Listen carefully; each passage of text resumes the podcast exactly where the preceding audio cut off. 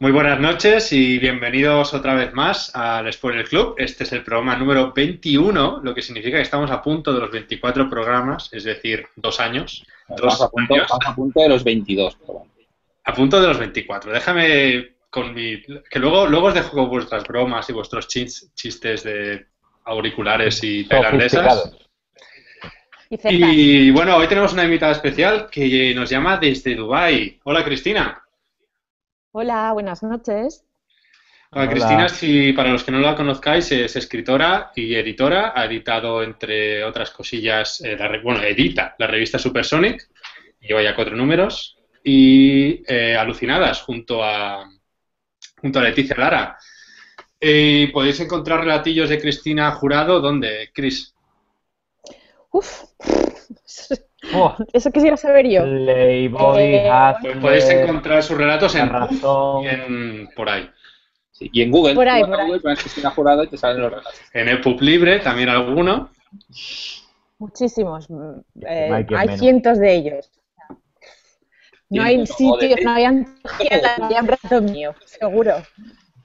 Pues eh, yo recomendaría Alucinadas, que está muy chula, la antología de, de escritoras de ciencia ficción. Y bueno, Jesús, bienvenido de Tailandia, ¿qué tal por allí? Hola, muy bien. Me lo he pasado muy bien.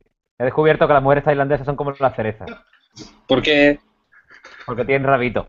Ah, este chiste tan espontáneo no, no se había dicho ni, ni cuatro ni cinco veces. Es la tercera No, vez que lo escucho en cinco minutos, pero Bueno, pues, bien. no te preocupes que saldrá más veces durante el podcast. y hola, Miquel. Hola, ¿qué tal? Muy bien, ¿y tú? Bien, bien, muy bien. Y bueno, para hablar de este Sí, gran este es el nivel. este es el nivel. ¿Qué tal el libro? Bien, bien, ¿y tú? Bien, adiós. Bien, gracias. Ir preparando.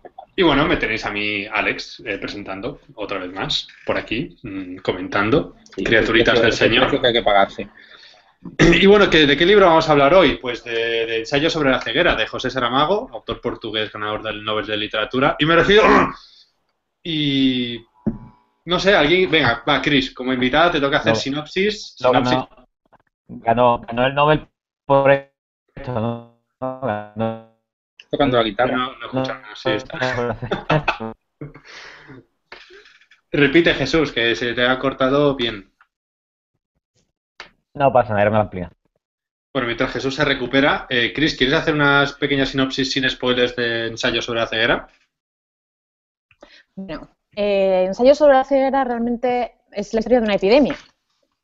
Eh, de una epidemia, de una enfermedad, en este caso la epidemia de una ceguera especial, que luego, luego podemos hablar de por qué es especial, y de lo que ocu- ocurre en una ciudad que no se sabe muy bien qué ciudad es, intuimos que es una ciudad occidental, eh, no se especifica nunca el país, y eh, bueno, cómo eh, el, el gobierno, la administración gestiona o mal gestiona o cómo gestiona esta, esta epidemia, lo que sucede, cómo se va destinando un poco la sociedad eh, y lo que pasa al final, que no lo vamos a decir todavía. Es un poco, es, es un poco lo que va. Yo creo que Miquel podría hablar mucho de este tema porque él sabe de epidemias un rato. Mm. Ha sufrido Sí. muchas epidemias, Miquel. Sí, muchas. El contenido de epidemiológico de la novela es más bien limitadito. La gente se contagia y, Y porque sí, y- no hay ningún Bueno, patrón pero- de nada. bueno, que, que hay, sí que hay un patrón, sí que hay un patrón. Vale, vale, espera. Eh, antes de empezar con los spoilers, que de hecho empezamos ya, pregunta básica. ¿Bien o mal? Chris. Muy bien.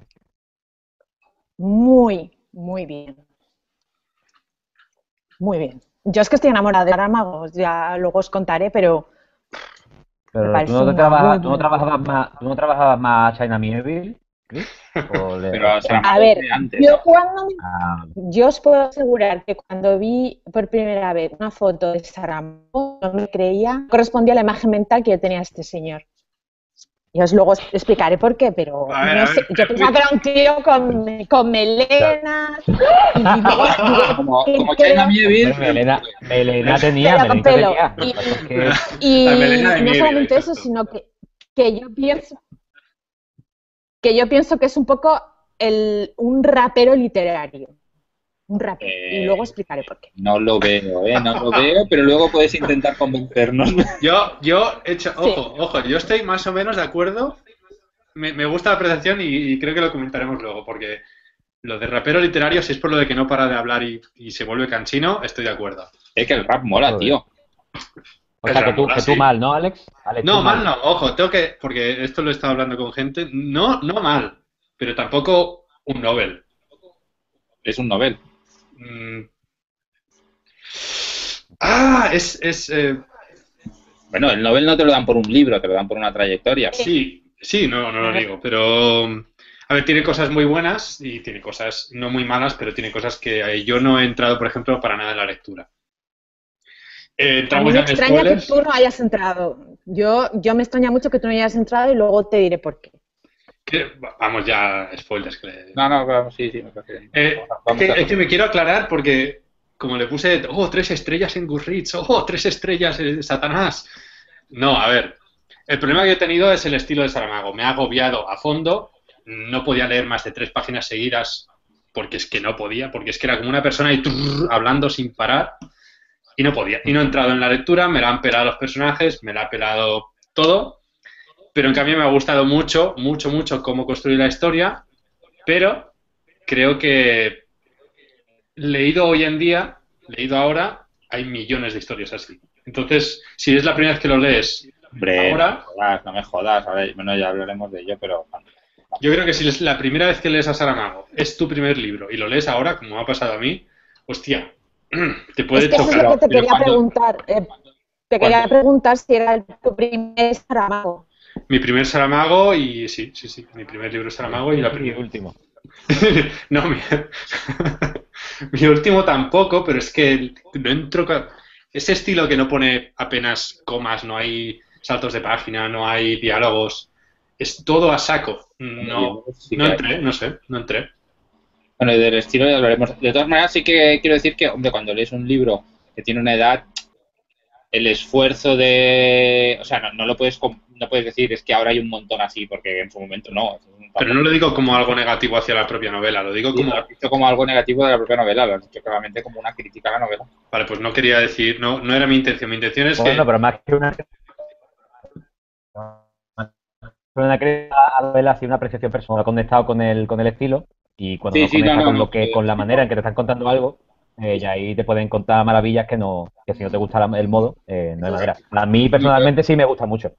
Sí me gusta mucho, la verdad. Mm, se me ocurre ahora mismo, la verdad es que podría decir que me lo había preparado la pregunta, pero la verdad es que se me acaba de ocurrir que no sé si el estilo y la novela en sí, la historia, son indivisibles en este caso. ¿Sería tan buena la novela con otro estilo? Con un estilo, por decirte, mm, tipo Stephen King, que también ha hecho Apocalipsis y tal. Yo creo que no. Yo creo que no se puede.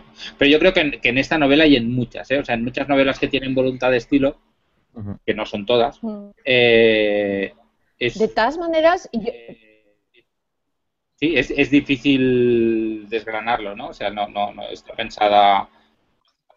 bueno, a ver, la, la, la misma novela ahora porque lo tenemos aquí, pero la, la, la tuya, Jesús, de Se hace de noche, de cuando se acerca la noche, o, o Se mira ha, quedado, se ha quedado buena tarde, se ha quedado buena tarde. sí.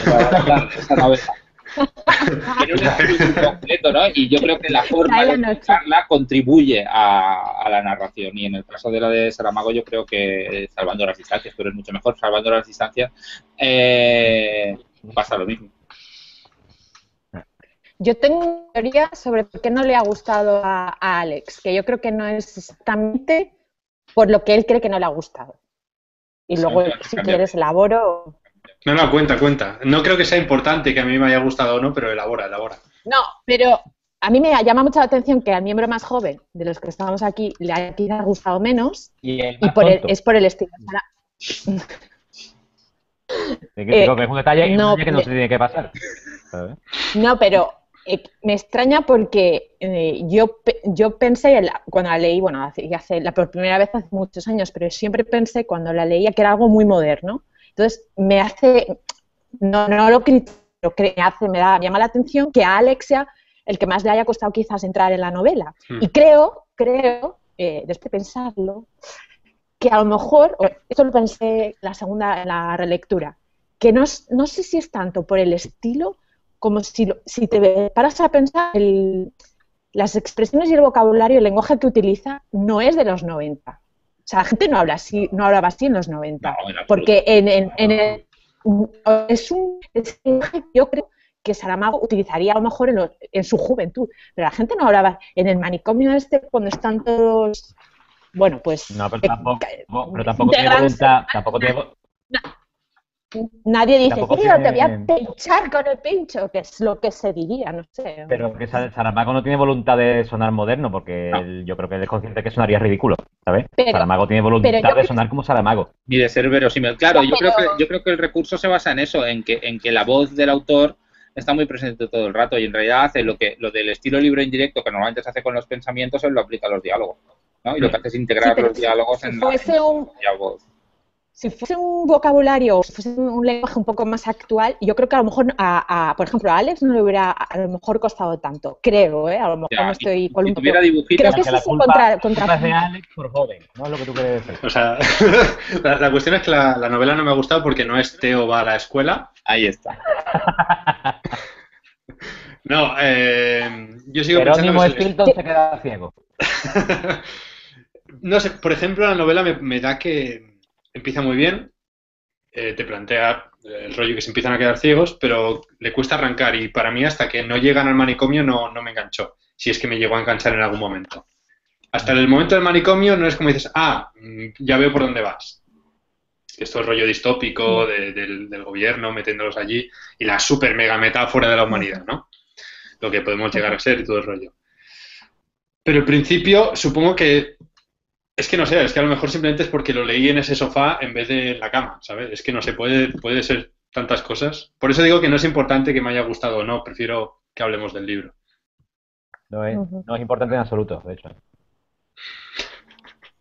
¿Cómo, cómo, cómo has dicho? No, por- yo, yo por entender un poco, porque me llamó la atención eso, me llamó la atención que fuera a lo mejor Alex el que no, no lo, no lo encontrara, mejor no encontrara el punto. Y estuve pensando por qué podría ser, en qui- y quizás pensé que podía ser eso, pero Es que yo, bueno, yo tam- por entenderte, por entender por qué no Saramago ha entrado de ti.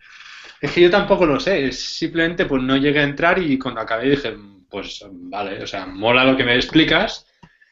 Es, es una distopía pues que podría seguir en la línea de, de- de esas grandes distopías que todos tenemos en la mente. Pero no Pero- es de la escuela de las distopías este libro, yo creo, ¿no? Aunque, aunque el componente distópico lo puedo ver, ¿eh? Pero, pero es más de plagas y en ese sentido más cercano al, al Día de los Trífidos o, Sí. o a otros de ese Sí. estilo que... Se te ha criticado mucho que es un plagio, ¿no? Del Día de los Trífidos, quitando los Ah, eso no lo sabía, eso no lo sabía. Yo no lo veo un plagio, ¿eh? Ni, o sea, se quedan ciegos y ya está, hasta aquí sí, pero, pero yo creo que después el desarrollo es muy diferente. No, uno es una novela de aventuras y el otro no. Sí. Son diferentes. De todas maneras, yo, yo sí que puedo entender que es un libro en el que cuesta entrar porque tiene un estilo muy peculiar y, y es un libro, aunque, aunque yo creo que es un libro muy crudo, tiene un ánimo moralista, ¿no? Y eso a veces puede predisponer en contra. También creo que es un libro que a- a- ahora no porque lo tienes muy fresco, pero que si dentro de unos años lo retomas, no sería raro que te gustara más. A lo mejor no, ¿eh? No tiene Sí, sí, de hecho quiero leerme ensayo sobre la lucidez y quiero leer más Saramago. Simplemente, no sé. Mira, a mí el estilo, a mí el estilo de ensayo sobre la lucidez se me ha hecho más pesado. Y Yo no de hecho lo he dejado. De hecho, acordaros que os mandé un WhatsApp eh, porque me lo Sí. estaba leyendo y os dije, por favor, no, no leamos este porque me estoy aburriendo un montón. Se Claro, porque Ensayos de la lucidez es la secuela y la escribe bastante 10 años después o algo así, ¿no? Hmm. Sí, incluso 12, me parece, sí, sí. sí. Vale, sí. El rollo, Yo, el rollo es que creo que está mucho más delimitado el dentro de la verborrea que tiene el tío, el minimalismo que está usando con poquitos personajes, muy bien delimitado con poquísimas palabras, ¿sabes? El viejo ciego, la chica de las gafas, el niño con estrabismo, ¿sabes? Que todos además tienen algo, tienen un, rasgo característico que tiene que ver con los ojos, eso se pierde en, en ensayos sobre la lucidez, al menos hasta donde yo he llegado, que en mi Kindle creo que era un 21 o 22%, algo así. Eh, y eso se pierde. Y la verdad es que me, a mí me, me empezó a aburrir, la verdad. Me empezó a aburrir. En cambio, este no. Este me ¿Algún- atrapó desde el, primer- desde el principio. Y me lo leí con 18 años, o sea que el rollo de la juventud tampoco, tampoco lo veo. ¿Sabes? Creo que es más tirando al rollo de que Ale sea el tonto del, del podcast. Sí, muy probable, sí, sí, por eso presento. y Luego me quedo callado. Pero el guapo, el tonto guapo, el guapo. No, pero sí que has Entonces, sacado- Jesús, Jesús, tú, es no, no es la primera vez que habías leído a Saramago. No, no, no, que va, que va, que va. Yo me leí hace, me leí ¿Y el tú, primer Miquel? libro que me leí. No, yo, yo, yo me había leído este ya y me había leído todos los nombres y me había leído el de la caverna. Ya está. Y la primera vez, y todos me gustaron mucho cuando los leí. Hmm. ¿Y tú, Jesús? Yo me leí este, me leí el Evangelio según Jesucristo, del que haciendo memoria no me acuerdo absolutamente de nada. Aparte de que la Virgen María y San José echaban un polvo al principio, de eso sí me acuerdo. Es que Eh. ¿Cuál? ¿El del Mm. el Evangelio? sí. Sí, sí. Ese es muy bueno. Este lo recomiendo. A mí ese me gustó mucho. Sí. Sí. El... Y por- Didi, perdón. No, que por ese, por ese fue que- por, el que yo descubrí a Saramago. Ajá. Por el Evangelio según Jesucristo y por eso pensaba que era un tío con melena, vestido de negro. con cueros, con los pinchos ahí, las muñequeras, quemando Sí. iglesias. ¿Tú te imaginas? Chris se imaginaba al tarado de Pulp Fiction, al que tienen al tío de la cremallera y la escribiendo, escribiendo novelas.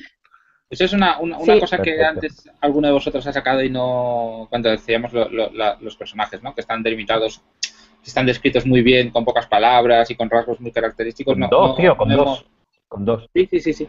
No, no hemos, no hemos, realidad hemos dado, hemos dado poca información de la novela, ¿no? Saramago escribe con un estilo así muy, muy, muy, muy lírico, ¿no? Siempre es el que habla y parece que siempre le estés escuchando a él hablar con sus palabras, no marca los diálogos y además no solo eso, sino que, que presenta la novela de una forma muy descontextualizada. No sabes dónde pasa, no sabes cuándo pasa y ni siquiera sabes cómo se llaman los personajes, ¿no? Sí, no tiene nombre nada. son- eso, el hombre del no viejo del necesita. ojo. Pero no, El pero no lo necesita tampoco. Pero No, porque no, son no arquetipos, necesita, ¿no? pero no es- Pero no es, el, no es lo habitual, ¿no? O sea, que es, es un rasgo muy, muy característico de la novela. A mí Es una que- cosa que he pensado yo ahora en la, en la relectura. Cuando me lo leí por primera vez con 18 años, pensé automáticamente que era una ciudad española tipo Madrid, ¿sabes? Pero ahora me daba cuenta de que, hombre, la ciudad no se dice, evidentemente, pero sí que tiene pinta de ser, de ser ciudad occidental, dice Cristina, yo diría que incluso mediterránea, y que él probablemente estaría pensando en una ciudad portuguesa, ¿sabes? Sí, Que al fin y al cabo es de donde, de donde es. De donde Ostras, es pues yo me imagino todo el rato una ciudad latinoamericana, no me preguntes por qué. yo, yo, a lo Yo también, Alex, Sí. yo también, Alex. Yo me Ujú. imaginaba al principio que era Brasil o no sé, o sí, México. Sí, sí. yo reconozco ¿En que debe ser pensamiento de rebaño, pero como sabía que él era portugués, en ningún momento me planteé que no fuera una ciudad Mm. portuguesa. Yo quizá lo de Latinoamérica, quizá, y esto a lo mejor es un prejuicio, es por el rollo de los policías mm, cubriendo todo el recinto y disparando a la que hacen lo mínimo, te meto un tiro. Yo quiero decir, eso en, en Occidente, en Europa, perdón, yo no me lo imagino, de hecho no, no, no suele, o vaya, es muy raro que, que eso pudiera llegar a ocurrir. Cambio en Latinoamérica, pues yo qué sé, en México tenemos el año pasado que pillaron un autobús de estudiantes y se los cargaron, ¿no? Quiero decir, para mí me, me encajaba mucho mejor el tipo de historia en un país latinoamericano, por el rollo autoritarismo y todo eso. Están acojonados. Bueno, pero tiene, pero tiene la excusa, claro, tiene la excusa del apocalipsis que se está desarrollando, la, la plaga esta que está dejando todo el mundo ciego, ¿no? Ahí ya no hay tu tía. Que antes decíamos que no había un patrón y sí que lo hay. O sea, todos los que se van quedando ciegos al principio han tenido contacto entre sí, que claramente no es, Ujú. no es casualidad, ¿no? Lo que no sabemos es el motivo por el cual se quedan ciegos, pero, pero que hay una relación entre ellos, sí. Luego, evidentemente, la cosa se expande tanto que, que, que es- y tampoco te dan información, no lo, no lo puedes detallar. Mm. Además, pero es una ceguera Porque en vez de ser una un- ceguera oscura, es una ceguera blanca, ¿no? Todo lo ven blanco. Eh, ¿La habéis encontrado? Yo estaba buscando por internet alguna cosilla. ¿Por qué, por qué ceguera, ceguera blanca? Va, a ver vuestras teorías. Yo, yo tengo una teoría. Venga. A ver, yo pienso que la ceguera blanca es un poco, eh, a pesar de que nos, cuando escribió, cuando escribió eh, el ensayo sobre la ceguera en el 95, ¿no? 96 salió. 95. Todavía no existía internet, pero ya existían muchísimos medios de comunicación, radio, muchos más canales de televisión que antes. Y yo creo que la ceguera blanca va un poco a sobre, sobre información, por, eh, por mm, como diciendo, esto es a, do- a lo que vamos Y si la ceguera negra, digamos, o la ceguera habitual es ausencia de, es ausencia de luz y el negro es ausencia de colores, yo creo que lo blanco es todos los colores al mismo tiempo. Y para mí significa eso, significa una exposición a la información. había dirigido un periódico importante durante muchos años. Hmm. O sea, que venía, venía del mundo de la información. Sí. Yo sí. que tengo una teoría que se parece un poco a la de Cristina, pero estoy influido, aquí explico, ¿no? Yo, yo uno, de, uno de los trabajos que hago es traductor y soy, soy traducir cosas que tienen que ver con la salud mental. Y el último que he traducido es un libro, que no vamos a entrar en detalles, pero que pone en relación la presencia de psicosis, con, de, trastornos mentales con la creatividad y analiza diferentes perfiles de Van Gogh, de Nijinsky y de Saramago. Y analiza desde el punto de vista psicoanalítico mucho esta novela. Y la interpretación que hace de que la ceguera sea blanca, que a mí me convence, de las pocas cosas que me convencen del libro, eh, es que el, libro todo el rato es una metáfora, es una alegoría, ¿no? Y, es que la idea es que vemos, pero no comprendemos. Estamos ciegos aunque veamos. Y por eso no haces uh O sea, te está dando una información, estás viendo una luz, estás viendo algo, pero, pero no son capaces de interpretarla. Que podría ligarse a lo que dice Cristina de la información entonces, a mí me parece interesante la teoría porque tienes el personaje de la mujer del doctor, que no se queda ciega, y es de hecho la que, bueno, la que en el manicomio ayuda bastante porque ya puede ver. Eh, ¿Por qué creéis que ella sí puede ver? Porque ella no está cegada por, por esta incomprensión. Es el único personaje puro, ¿no? ¿Por qué es puro? Porque por cómo lo presenta al principio, la presenta como que sí que la presenta como una persona inocente, entregada y todo el rollo, pero... Yo diría sacrificado. Sí. Que se entrega a los demás. Entonces, Saramago te está diciendo...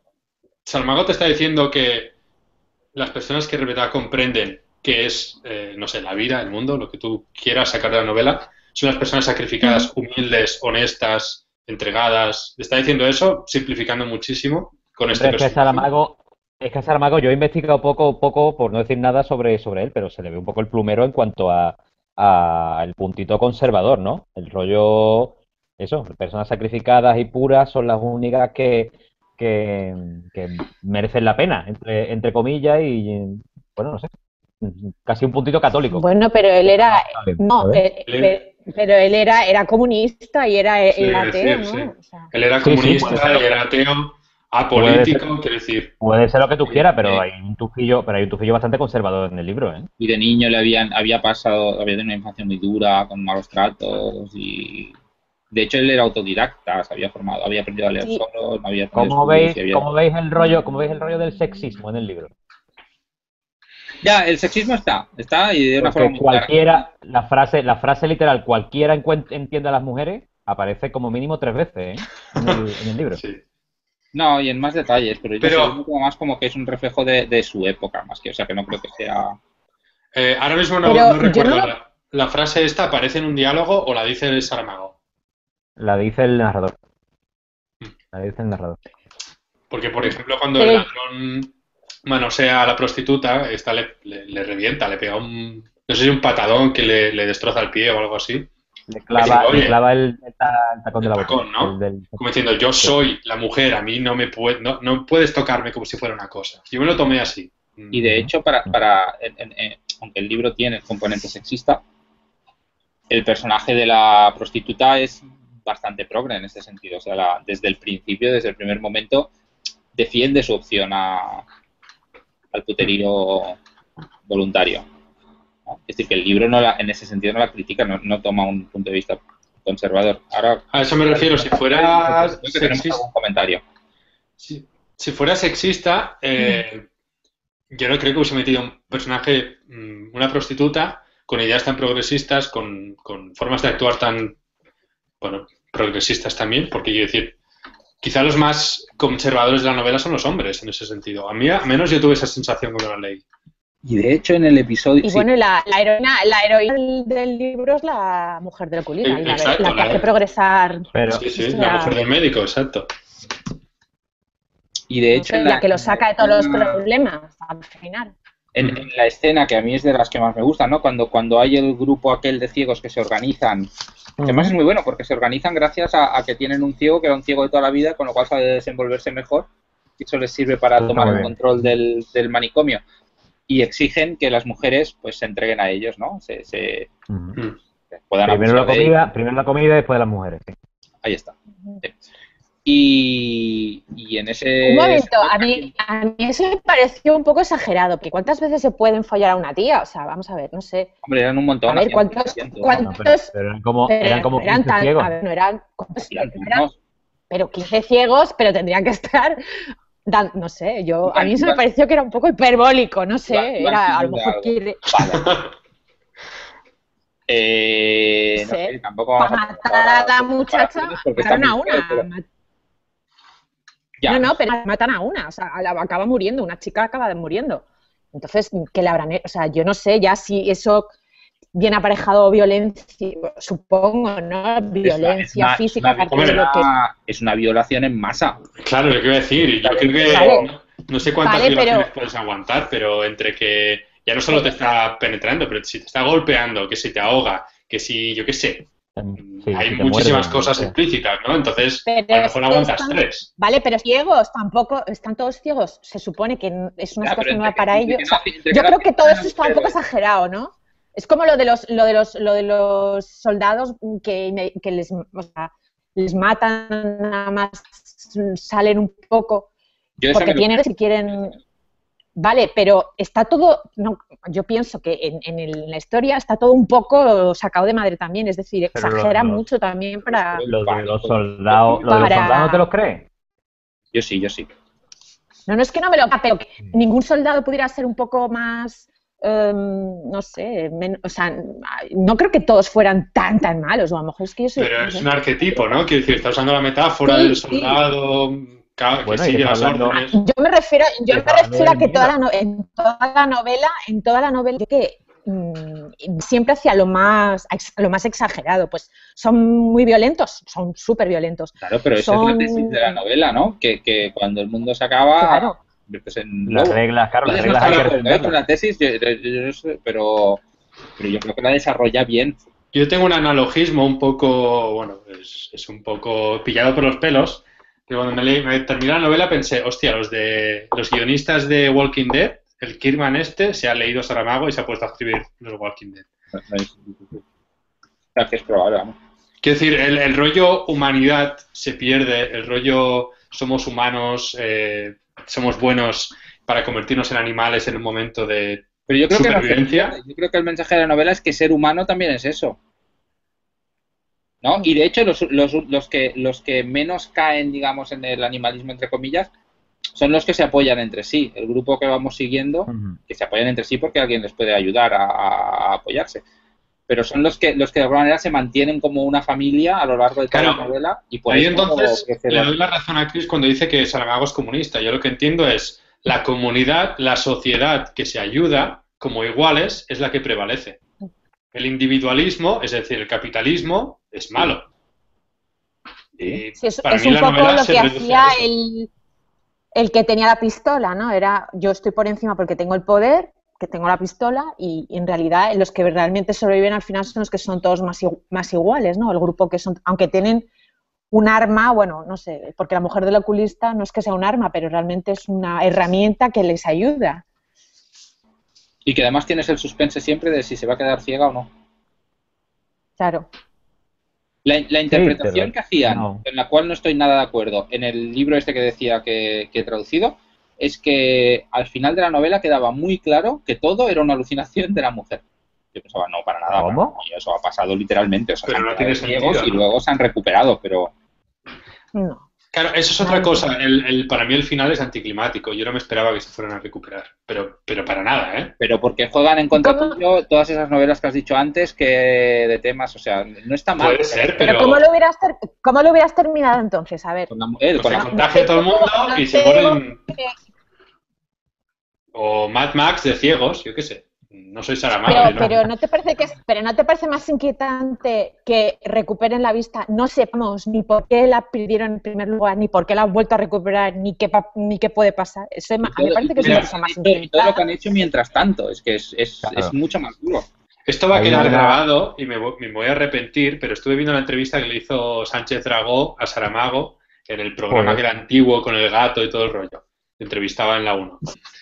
Y le decía cosas así, ¿no? Como muy, muy exploradas y Saramago decía, no.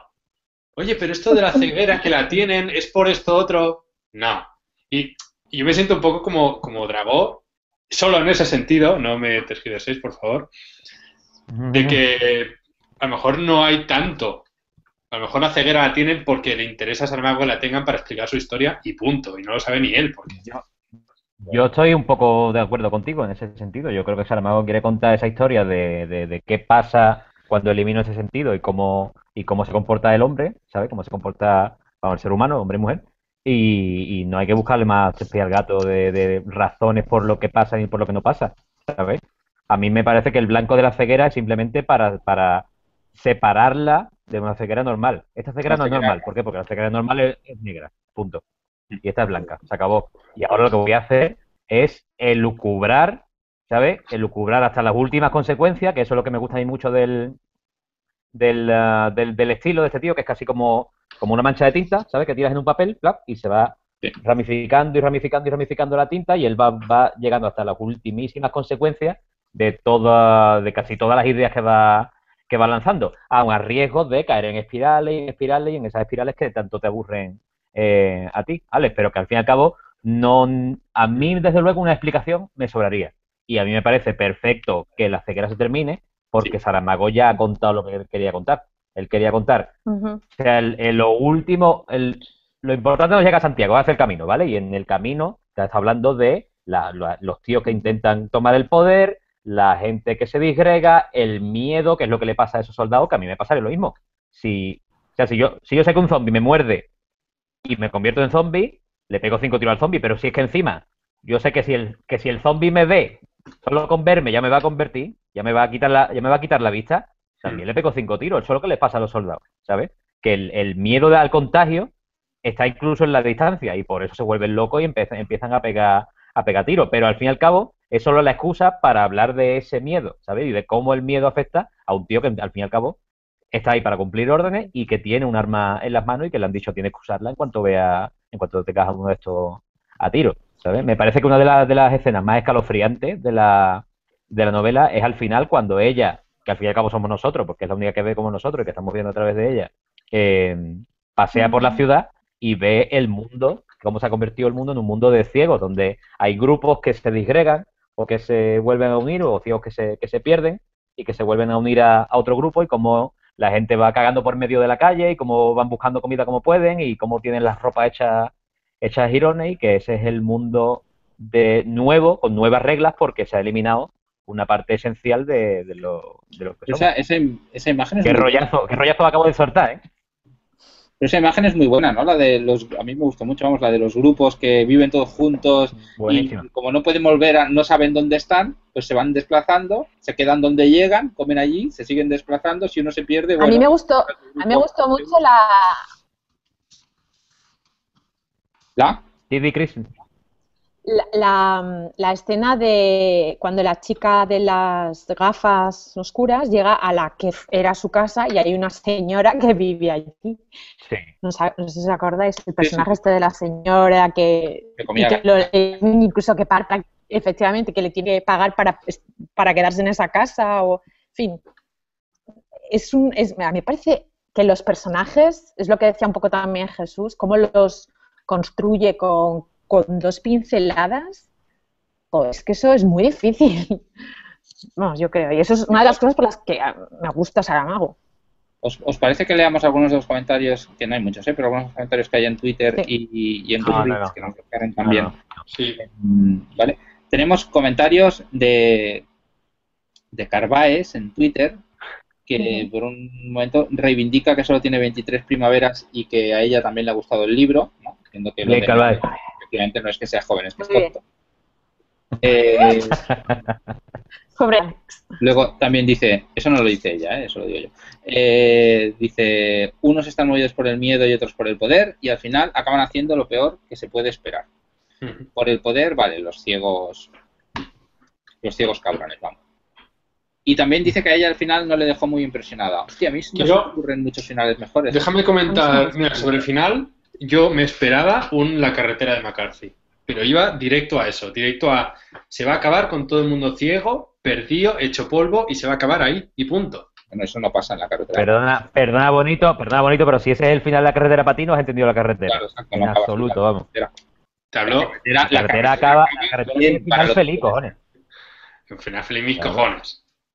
Acaba bien. la feliz tiene la carretera. La carretera va de una cosa y al final se carga, es lo que está hablando. La carretera es un happy ending como una casa de grande. Estoy Pues no estoy, de- acuerdo. pues no una estoy de pena, acuerdo. pero- En cualquier caso, en cualquier caso yo me esperaba un final La carretera.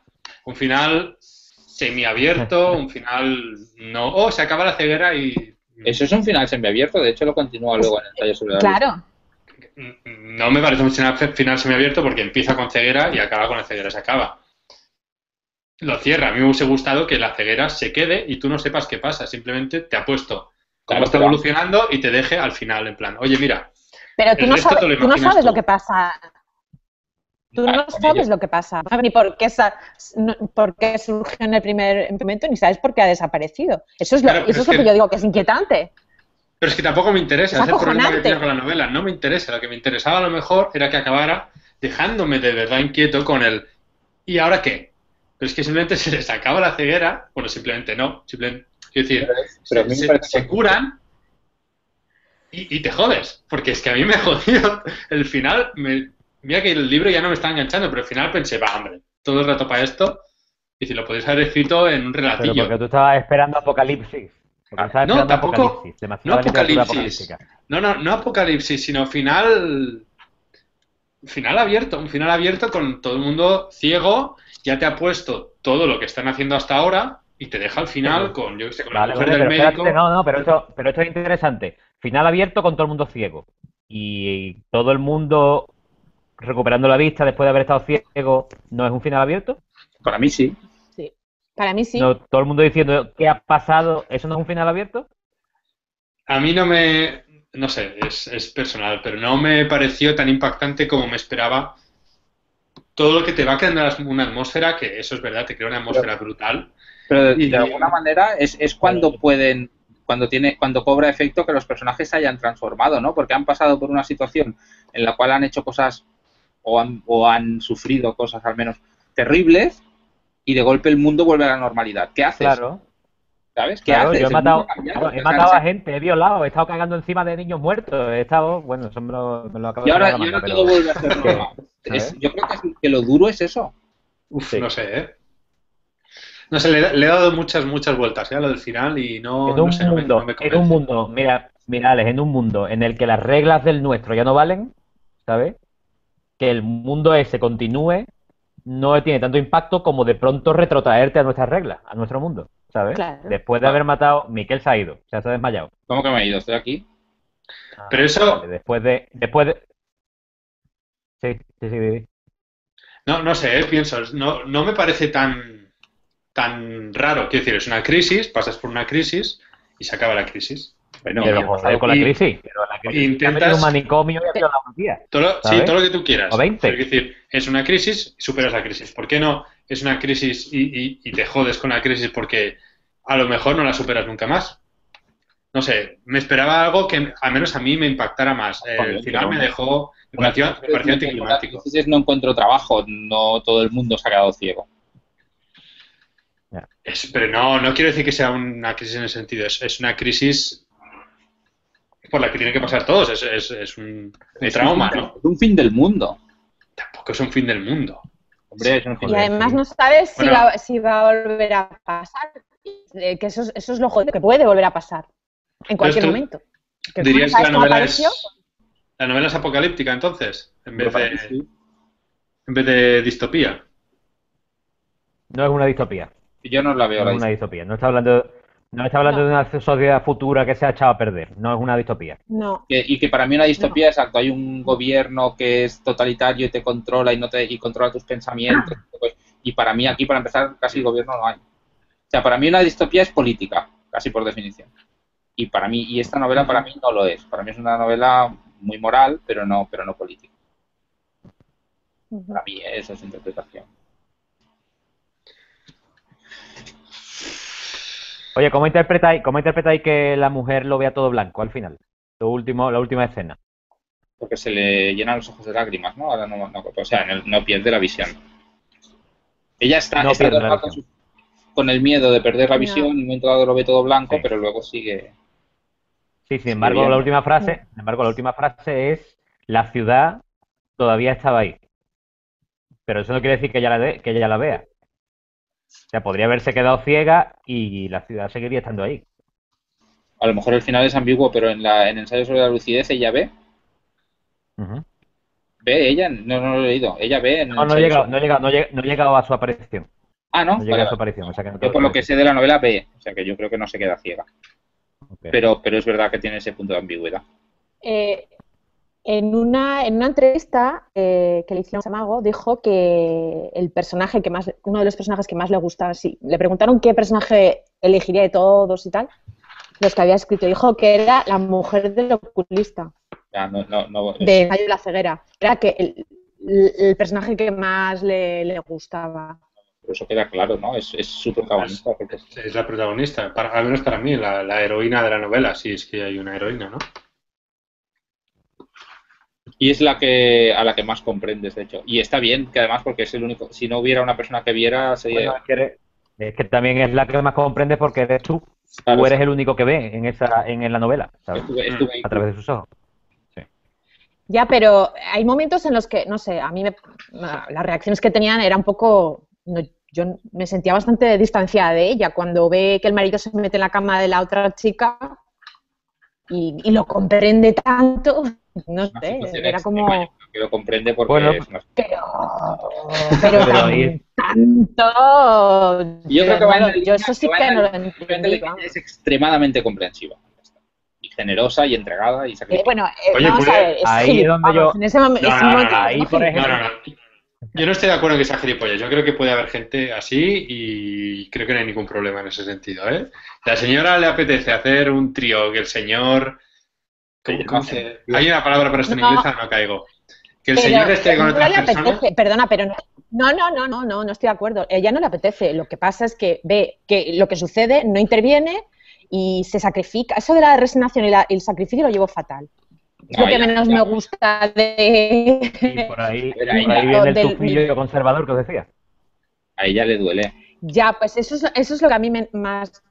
Pero, pero, lo- joder, pero lo lleva muy. O sea, ni en ningún. Se, ningún, se hace súper super colegui de la, co- de la chica. O sea, esto no es. Es que la chica- Es la muy chica mola. difícil.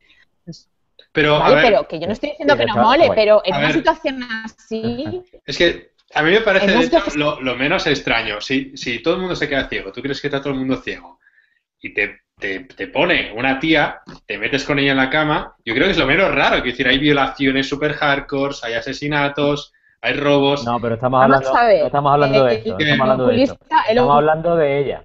Que es- el- a a eso iba. Que la tía vea como un hombre que, que cree que todo el mundo está ciego, se aprovecha de esta invisibilidad para, en vez de robar o violar, acostarse con otra él, persona. él, que la mujer lo sepa. él es el único. Él, él es el único que sabe en esos momentos que ella ve. Sí, pero le da Él, él igual. sabe siempre que ella ve. Es que- No, le da igual, bueno, le da igual. Pero a ella no. Quiero decir, a ver, no sé. Eso, ya te digo, que lo del sacrificio y la resignación, hasta ese punto yo puedo entender que sea comprensiva, pero... Pero por eso es la heroína. Yo creo que ahí te está mostrando que ni su marido se aguanta en un momento de crisis que comete Pero es que pecado. a mí, a mí ella es que a una santa, ¿no? heroína se la que a una heroína se la no, no, siendo Saramago no debería ser así, porque si él es tan ateo y tan y pone en cuestión tantas cosas que eh, no, no creo ¿Pero qué que debería Yo, yo, yo entiendo. Tampoco se va a levantar la Hombre, camiseta pues- con una pues, pintada femen. cabrearse, ¿no? aunque, aunque luego comprendiese la situación, cabrearse, no sé, tener una... Es que no le veo una reacción a lo mejor... Pero, pero que, sangre, que ¿no? ella, pero que si es que desde el principio, la, la- como dice Jesús, la chica no tiene sangre en las venas desde el principio. Sí que es verdad que toma decisiones, Hombre, tiene mucha personalidad, no me Hombre, jodas. si tiene... pero se, no es carga, para se, nada. carga, se carga a todos ahí. Pero no es para nada prende fuego. Pero no me parece para nada un personaje que en ese momento diga, O sea, es la, es la que soporta a todos, ¿eh? O sea, tiene, tiene un aguante brutal. Lo que quiero decir es que me parece muy coherente que nunca- lo que ocurre en esa escena. Me A mí también me parece coherente, pero entiendo a Cristina que, que sí, que dices, joder, tía, aquí reacciona, vale, y no reacciona, no tiene que ser perfecto tampoco, o sea, puedes no estar de acuerdo con su... Y yo, Pero sí que me parece coherente. Y yo le reprocho a, a Saramago lo que comentaba Jesús, eso, eso que en ese, en, a- en algunos, en ciertos aspectos sea súper conservador, cuando en otros realmente te, te hace explotar la cabeza y dices, y, te hace plantearte muchas cosas. No sé, es como, a lo mejor, claro, nadie es perfecto y todo el mundo es cuestionable y no pasa nada, y, pero eso sí me molestó un poco. Pensar que, que ella es heroína porque es súper comprensiva, porque es súper resignada, como esos, esos em, digamos, adjetivos o eso- esos calificativos o esas capacidades que tendría una, una santa, en el sentido católico de la, del, del, del término. Eso Ahí sí que me molesta. Sí, sí, pero ¿Sí? por ahí... Pero a lo mejor eso es porque él lo tiene integrado, lo tiene integrado desde, desde que era pequeño, por, por su cultura. No sé, es que, pero un tío A mí- tan, a mí en un tío que ha escrito eh, el Evangelio, Pero es que Eh, yo no el Evangelio interpreto- Cristo, yo no eso- interpreto que él esté diciendo que esa es la manera correcta de reaccionar, simplemente es la manera que ella reacciona, pero... Hombre, pero, Pero sí, bueno, ella es heroína. Eh, hemos, El- hemos hablado el- antes que, que ella es heroína porque representa una serie de. O sea, ella no se queda ciega, pensamos, o no sé, lucubrado, que porque encarna una serie de, de valores, ¿no? Que es se, se supone que son los que él quiere potenciar, ¿no? Sí, yo, quiere yo sí estoy de acuerdo. Y que sea de acuerdo ahí con Cristina, ¿eh? A No mí sé, me ha me parecido, me ha parece- parecido pero- en, esta, en esta segunda lectura me ha parecido la novela de un señor mayor. La primera Sí. vez que me la leí, no, pero ahora sí. Sí. Pero es que-. Pero, pero a ver, la, la mujer, no, no sé yo ahora, ahora ya aquí estoy improvisando, ¿eh? por hacer de abogado del diablo también un poco, pero Ah, Eh, antes no. antes también. El, pero en ese sentido la mujer es un poco, joder, pues como Jesucristo lo perdona todo, ¿no? O sea, haz lo que quieras, que ella te perdona, menos al Pero ¿por qué, Bueno, pero pues ¿por qué tiene que ser, mismo, por qué tiene ¿sabes? que ser, pero por qué tiene que ser la chica la que, o la mujer, o esta señora la que lo perdone todo? Es que Es la única es que ve, es la única que Porque ve, es- es la, única que, es la que más sabe, la que más comprende y la que tiene capacidad de perdonar. De hecho, los otros en todo, en todo, todos los personajes en un momento, ahora no sabría decir si todos, pero muchos personajes en un momento u otro tienen un, un momento de egoísmo, menos ella, ¿no? El momento de egoísmo del marido y de la y de la chica de las gafas negras es este, es el momento en el que se lían. Me falla el, el ciego Vamos del ver. Ahora no estoy viendo el momento de egoísmo del ciego del No, a mí me falla el niño. Y el niño es un niño. Bueno, el niño es egoísta casi siempre, es- come más que los demás, los otros Sí, sacrifican por él. desdibujado el niño. ¿no? Fíjate, Sí, el niño es un poco- fíjate, el- la, la, la mujer, la mujer del oculista, si es que no tiene sangre en la- Bueno, es una reacción también normal, pero es que ya es cuando encuentra comida después de estar mucho tiempo buscando no sé qué y se pone a comer como loca porque piensa ella que es que si no come no va a ser capaz de llevarle la comida a los demás. O sea, siempre poniendo a los demás y a los demás y a los Claro, pero eso es, su- Es es- que a veces llega un es momento el en rasgo que la que... define, pero es que es el rasgo que la define. Sí, yo lo entiendo y, Y y funciona en encima- la, en y en- la- pero, Y encima pero- las dudas, eh, encima es las dudas como- son las que le dan profundidad. Que el eh, no he entendido. ¿Las dudas de qué? ¿Las Las dudas de ella? si- las dudas de si comer o no comer, ¿sabes? Sí. Ah, En esa escena, Sí. en esa escena en concreto. Hombre, Pero- también da- plan- pero para... Pero, pero fíjate que, que duda decide que vale, que sí, que es. no, yo no considero que sea egoísta, pero considera que, bueno, vale, venga, me doy el lujo y me, me atiborro y paga un precio, que lo pagan los demás. Que es que se matan todos porque han olido el chorizo, se intentan ir al sótano y se despeñan por las escaleras y, y mueren todos los que estaban en el supermercado por eso. O sea, que paga un precio ¿eh? También por, por haberse fijado. Por haber, por haber pensado. una vez más, luego una vez más, momento de debilidad, castigo. Novela conservadora, señor mayor. Yo más que, más que novela conservadora, eh, debilidad castigo, yo creo que eso va muy acorde con la filosofía comunista. La filosofía comunista, si no eres un camarada, sea, en el, en la- en el comunismo, en ese sentido, el conservador, si no estás conmigo, estás contra mí. No hay términos medios. Entonces la novela la veo muy... O, o te sacrificas al 100% por la comunidad, como hace la, la mujer del oculista, o te despeñas por la escalera. Tal cual. O sea, no hay un medio, no hay un bueno, como se ha acostado con otra, te dejo que dejes de guiarle o le hagas la o le hagas que se tropiece a tu marido para, ¿sabes? Para devolverle un poco el dolor. No, no, o sea, al 100% o estás contra mí. Al 100% o te castigo. Yo no estoy de acuerdo con esa ideología, pero me parece muy acorde con los ideales y la coherencia de la novela y lo que También, también creo que, que no de- que no le resta potencia a la novela. De hecho, según como al contrario, ¿no? Creo que es consistente. Aunque la novela funciona. Y, y si le quitas la interpretación esta que hemos hecho ahora, joder, se han matado todos porque han olido el chorizo, ¿sabes? O sea, que es muy bestia, la novela es muy bestia. Y, ese era uno de los comentarios que hacían en Goodreads, de hecho, haciendo, aprovechando un momentico. Sí, si puedes leer alguno de los comentarios de Goodreads que tuvimos ahí. Bueno, pasan en Goodreads lo que pasa es que muchos son nuestros, ¿no? Pero eh, había uno de Rovira Grau eh, que decía que, bueno, porque decimos, supongo que muchos de los que puedan estarlo viendo ya lo saben, ¿no? Hemos montado un grupo en Goodreads donde se pueden ir dejando comentarios. Sobre las novelas que comentaremos en el siguiente pro- programa, ¿no? Luego cuando anunciemos la próxima, pues ya abriré el grupo. Pues Rovira Grau decía que la novela, la, bueno, que la había leído perdón, hace poco y que una de las cosas que más le sorprendió era el énfasis que pone el autor en describir la sociedad y lo escatológico y que esperaba ver nuestros comentarios al respecto. Eh, luego os digo un poco los otros comentarios. Hay un Alexander que dice que le costó entrar en el estilo del autor. No, no tengo ni puta idea. Carváez, que está siguiendo el programa por Twitter, eh, decía que le costaba que le, cos- que le costaba en sentir empatía hacia algunos personajes por el recurso este de, de no ponerles nombre. A mí no me pasa. A mí el recurso de no ponerles nombre me gusta, ¿eh? Como una forma A mí me parece brillante. General. brillante. Sí, sí, a mí también. Pero es jodido, ¿eh? Oye, O sea, que funcione. ¿Sabe-. ¿Sabéis, ¿Sabéis alguno? Porque yo lo he estado intentando buscar en, eh, por internet. Si, es que no, no sé si se puede buscar, pero bueno. Eh, el primer libro que utilizó, eh, o la primera novela que utilizó, o la primera historia que utilizó ese tipo de mm, no llamar a los personajes de ninguna manera y Hostia, simplemente eh, llamarlos de una manera genérica. ¿Tú lo has buscado? no, pero tela, ¿no? Para buscar eso. Pero eso tiene pinta de difícil. no, ya. Tiene pinta de Sí, difícil sí, pero no sé, me, me- ¿Cómo se llama? Va, por venga, curiosidad, ¿cómo, se, ¿Cómo se llama el recurso? Ah, ¿Qué? eso se tiene que tener. ¿qué un nombre. recurso? Impersonificación, yo qué sé, no, no tengo ni idea. Si estuviese Sergio Viciana por aquí mirándonos, nos lo diría seguro. Que, que es más repelente, lío puta. Un beso para ti, Sergi. Pues no sé. Se lo voy a chivar. Mm, No sé, eso No, te intento.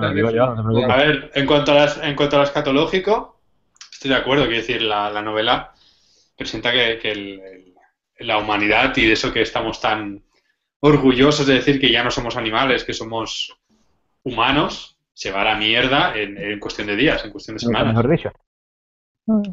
Nunca Sí, bueno, lo que, lo que pasa, lo que claro, el, el rollo es convertir el manicomio ese casi en una pajarería, ¿no? En que, en que Sí, hacernos, hacernos animales, hacernos monos de zoo que se que cagan y follan y se hacen paja y, y se tiran comida y lo que sea en cualquier sitio. Cuando tú tienes un montón de gente que ya no es gente, sino que son animales, pues les has privado mm, abruptamente de- de- del sentido de la vista, pues eso. Quizás sí que se recrea mucho, pero yo creo que él quiere enfatizar, o sea, quiere usar eso como, como deshumanización, ¿sabes? Como, como, como elemento de deshumanización de, de los ciegos.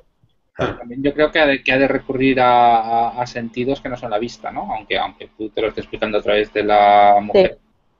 Y, y la parte esta de guarrería, el olfato, la mierda, pues es... es... claro. De hecho, hay un momento muy Se bueno... en- presta. Se presta, claro. Y aparte es, es realista, claro, porque debe, debe- ser así, ¿no? Y más desde el momento que entran, cuando entran, mira, les ponen en cuarentena. Hasta aquí, más o menos previsible, digamos. Pero la primera vez que les dan las instrucciones estas que les dan cada día por megafonía, os espabilaréis vosotros solos, os dejaremos la comida. Si una persona sale, le dispararemos a matar. Si una persona se pone enferma, es su problema, no vamos a llamar médicos, ¿no? Es súper bestia. La. Antes de, antes de que hayan hecho nada, bestia, solo los mensajes que les dan de cómo se tienen que comportar dentro del manicomio es brutal. Sí. Pero brutal, ¿por qué? ¿Por qué te parece brutal? Son, son prisioneros, ¿no? Bueno, porque de alguna manera es cuando se hacen explícitas lo que van a ser las normas de la novela, ¿no? De, vale, vale, aquí estáis y os buscáis la Claro, yo, ahí. ellos no saben que son, ellos no saben que son prisioneros hasta que entran y ellos piensan que los van a poner en cuarentena, pero que son enfermos. Claro. Y es la transición de enfermo a, a prisionero, ¿no? Un poco. Esto es lo que decía antes, que yo hasta que no llegué al manicomio y vi las normas de manicomio, no pensé, hostia, y me froté las manos. En plan, hostia, aquí viene algo gordo, no es solamente una novela más, eh, yo qué sé, más de cosas de casos aislados por la ciudad, se van conectando. No, no, o sea, va a ir a saco, Saramago se le va a ir a tope. Y por, ¿Habéis, y por ¿habéis eso te visto alguno defraudado la, al final, picha mía. ¿Y por por eso? ¿Habéis visto la, la película? No, No, que, no sé qué ha dicho Jesús, la que se ha cortado. Que por eso, que por eso te ha defraudado al final, porque tú estabas esperando carnaza y Sí, al final sí, un combate, un combate haciendo Hadouken, ¿sabes? Y entre ciegos. Tampoco esperaba mechas Claro. japoneses pegándose misiles y bombas nucleares, pero... Pues yo, pues me da la impresión de que sí lo esperaba, ¿eh? Por eso te ha, ¿sabes? Sí, yo yo Una batalla de ciegos, ciegos con katana. Yo sí, yo sí he visto, yo he empezado a ver la película. Yo he empezado a ver la película y porque me gusta mucho no mire de Ciudad de Dios, pero fue un chasco grandísimo. Un chasco grandísimo, porque ¿No te gustó? precisamente un No, porque es una película que tú estás viendo, ¿sabes? Y en el libro pues, tú ves a través de los ojos de la mujer del, del oculista, pero, pero tiene mucho más que ver con sentimientos y con otros sentidos y con o sea, que como con- peli no con- funciona. No, porque al fin y al cabo, al fin y al cabo, bueno, yo me pasé 20 minutos viendo gente haciendo así. Claro. ¿Sabes? Eso es lo que pasa en la película. Entonces, el proceso por el que está yendo, por ponerte un ejemplo muy, muy, muy fácil, la vergüenza y el, la- el, el fustigarse para romper esa vergüenza del oculista, camino al baño, pisando mierda, buscando el baño para cagar, ¿sabes? Intentando por lo menos tener, bueno, pues este es el sitio donde voy a ir a cagar, no voy a hacerlo aquí en el pasillo. Y tener que romper eso, ¿sabes? Eso en una película se resume en un tío andando por un pasillo ah, agitando las manos, ¿sabes? Ya. Y eso, pues no. Pues eh, a mí se me derrumbó, ya te digo que la quité. La quité. No, no, no terminé de verla. A lo mejor una bellísima película a partir del minuto 21, pero los primeros No, 20 yo no- minutos. No, he visto, pero no, creo que no tenía buenas críticas en general. Pero, pero quizá no es porque la peli sea mala, sino es que simplemente no puede funcionar lo que te explican de invidentes con un formato audiovisual, ¿no? ¿O cómo lo hubieses hecho Lo que tú, pasa- Jesús? Bueno, pero como la novela en el fondo tampoco también es bastante visual porque te lo explica a través de los pero hay mucha, pero hay muchísima introspección, ¿eh? En la novela. Sí. O sea, de rollo, que, que se pierde, se pierde. Sí, Vamos, sí, sí. yo qué sé, yo no, yo no tengo ni puta idea de cómo lo habría hecho porque no soy director de cine, ¿sabes? Por eso yo ponía mi corazoncito en manos de Fernando Mirelle para ver si él me lo sabía decir, pero, Aunque pero el tío lo que hacía era foco, foco, fo- ¿sabes? El rollo este de enfocar, desenfocar y gente andando, agitando las manos. Y no, no lo sé, Yo, aunque estoy totalmente de acuerdo en que es una novela muy, muy, muy introspectiva y muy discursiva y todo, también es verdad que pasan un montón de cosas y que pasan rápido. O sea, la, la- la velocidad a la que el argumento avanza, porque no es una novela larga, y pasan un montón de cosas, la velocidad a la que el argumento avanza es más rápida de lo, de lo que parece a veces mientras la estás leyendo. Si te paras a pensar en lo que ha pasado, hostia, aquí les han, se han quedado ciegos, han ido a casa de este, les han detenido, les han llevado al, al manicomio, les han dado las instrucciones, les han empezado a disparar, les están violando, les están... Pasan un montón de cosas. O sea que es a nivel... Sí, largo. pero... Otra cosa que, que se me acaba de ocurrir, el- el- lo que hablábamos antes de lo de conservador, ¿por qué solo violan a las chicas? Ah, pero, Porque- mencionan, mencionan a los hombres, ¿no? Dicen, ¿y qué pasaría si quisieran a los hombres? Y se llevan las manos a la cabeza y ahí se quedan. A mí siempre me ha resultado difícil imaginar la violación mayor. de un hombre. ¿Por qué? Porque como... Cuando, cuando vengas a verme, cuando vengas a verme a Berlín lo hablamos, no te preocupes. o sea, entre hombres sí, pero imagínate, eso no es... eh, ¿cómo, Ah, cómo- vale, vale, vale, ya te entiendo. Ya te Entre hombres sí, porque le, le- le- le das por el culo, ¿no? Le, Hay, hay un agujero y algo que introducir. claro, pero... ¿Cómo?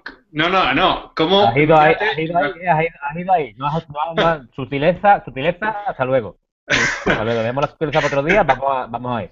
Imagínate Me van a deportar, sí, porque me le van das a por el culo. Me van a deportar con esto. Ojo, ¿cómo te imaginas tú un manicomio donde son las mujeres las que tienen el control y violan a los hombres? Y además están todos feos. A base Eso de Viagra. ¿cómo encuentran a Viagra? Eso- ¿Cómo- Pues Eso hay, en una hay- Me gusta que me hagas que el- sean las que sean las que sean las eh, ellas las guardas la- las que hagan de guardas por ejemplo hay Vale. Hay Ale, novelas hay pulp que van de eso Pero ¿cómo, precisamente. me- cómo violas al hombre? ¿Metiéndole el dedito por el culo? Quiero decir, Hasta que le hay te impones te impones Es que tú estás pensando, Alex, tú estás pensando en violación igual a introducir pene en algún sitio. No, y estoy hay pensando de violación. violar a alguien. estoy pensando violación igual a yo soy más fuerte que tú, te domino. Ah, pero eso, entonces ahí no hay Pues- problema. Y en cuanto a- pero- Bueno, problema. Pero Pero- forma sexual. Pero tú has visto las cachetas que da mi mujer. ¿Tú sabes las cachetas que me pega a mí mi mujer? ¿Vale? Me tienes que enviar un vídeo. Alguna vez me tienes que enviar una selfie con la cachetada alemana en toda la cara. ¿Es con zapatilla o es sin zapatilla? que va, que va, es a mano abierta, es guantar, ¿sabes? Mano raqueta. Lo, lo que, lo que venimos llamando galleta aquí. Sí, sí, sí, sí, sí. Te pega una hostia y te viste de torero. Entonces, mm, hay otra, hay muchas maneras de violar a una persona. Sí, sí, no, no tiene lo niego, ¿eh? Simplemente me, me cuesta, me cuesta imaginarlo. O sea, sí, pero al hombre entonces lo violas. Es que es yo qué sé, eh, no me es tan fácil como quizá porque lo tenemos en el imaginario muy, es muy fácil, ¿no? Imaginarte la violación de una mujer, pero la violación de un hombre es a, la, como, a la- a la vista está que es menos frecuente. sí, supongo que me refiero a eso, sí, sí, sí.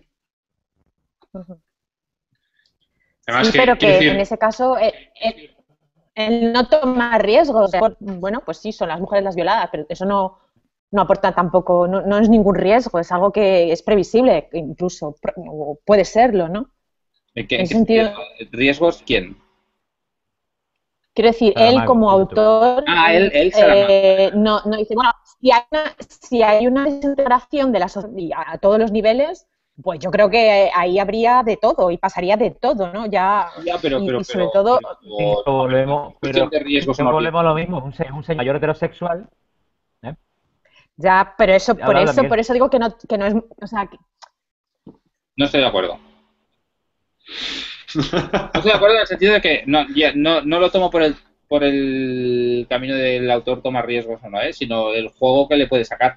Y son ciegos, son ciegos que se organizan para, para abusar de otros ciegos, ¿no? Y les obligan a tener poder. imagínate que, que pone- que se ponen a abusar de, de- de- tíos o incluso intentan abusar del niño, por ejemplo. Empieza a pensar, del niño, ¿por qué del no? niño, Podría haber pasado, pero aquí lo, lo que pasa es que intentan abusar. Y, y el- lo interesante, yo creo, es el juego que da, primero, al conflicto que genera entre hombres y mujeres entre los abusados, ¿no? De que de alguna manera mm, los hombres dejan, ¿no? permiten que abusen de sus mujeres, ¿no? O de, sus- de las mujeres para alimentarse ellos, o sea, lo, lo aceptan las reglas del juego.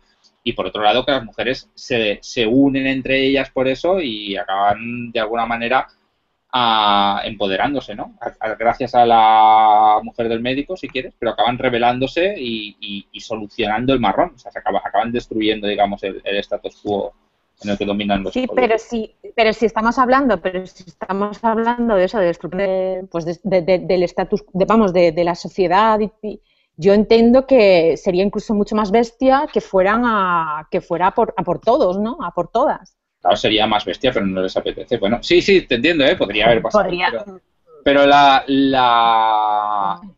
Cuando históricamente se han dado situaciones así, que seguramente se han dado, en situaciones de guerra, yo creo que siempre se, debe haber tendido más a abusar de las mujeres que de los hombres. claro, a eso me refería. Puedo estar equivocado, ¿eh? pero me, me refiero a que la historia en este sentido juega a favor de Saramago. Podría haber querido ser más veces y además vamos a violar a los hombres. Pero bueno, con en- alfa de... Quiero decir, yo lo que me imagino es como instinto animal. Como. no me hubiese extrañado, como instinto, como instinto animal innato de- del, del género masculino, es el de Sí. procrear, ¿no? El de ir a meterlo. Bueno, no creo que Eh, ellos... no ¿Cómo? creo- ¿Cómo? ¿Cómo? ¿Cómo? ¿Cómo? ¿Eso es, es-. ¿Eso es un instinto Bueno. del hombre solo o no sé? Bueno, ¿qué quieres decir? queridos querido, queridos espectadores, estáis viendo que no hay que ser un señor mayor para ser tremendamente conservador. También No, puede ser un ojo, chaval, ojo. un chaval catalán de 25 años. Eh, no es porque sea catalán, eh, que viene de Dinamarca. Es que no, Joder, es que, es que me malinterpretáis como, como os da la gana. A ver, yo lo que quiero decir es que el, el, el animal macho lo que busca es penetrar. El animal hembra no busca meter el dedito ni, ni obligar. Quiero decir, me parece más lógico que te la novela. te Espera, recuerdo espera, espera, espera, que espera, una no, que se mantis, Espera, mantis déjame religiosas. acabar. No sé. Déjame acabar. Las amantes religiosas es un caso en toda la naturaleza. Uno. Vale, Déjame acabar, que, déjame acabar, que, seguro que hay más. ¿eh? Que arranque la cabeza diría que no, pero bueno. El caso, Bueno, no sé si. Los caniches, los caniches No arrancan la cabeza. bióloga, pero. es que, es que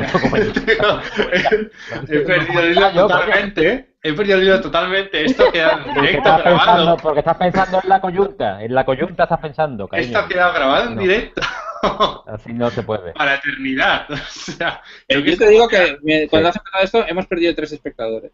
tengo que sabotear este vídeo Bueno. como sea, es decir, no, no es para nada lo que quería decir que los hombres violan por naturaleza, no es para nada lo que yo quería decir, simplemente te digo que reduciendo el instinto básico animal al, Esto te, honra, ¿eh? Te honra que no estuvieras diciendo eso.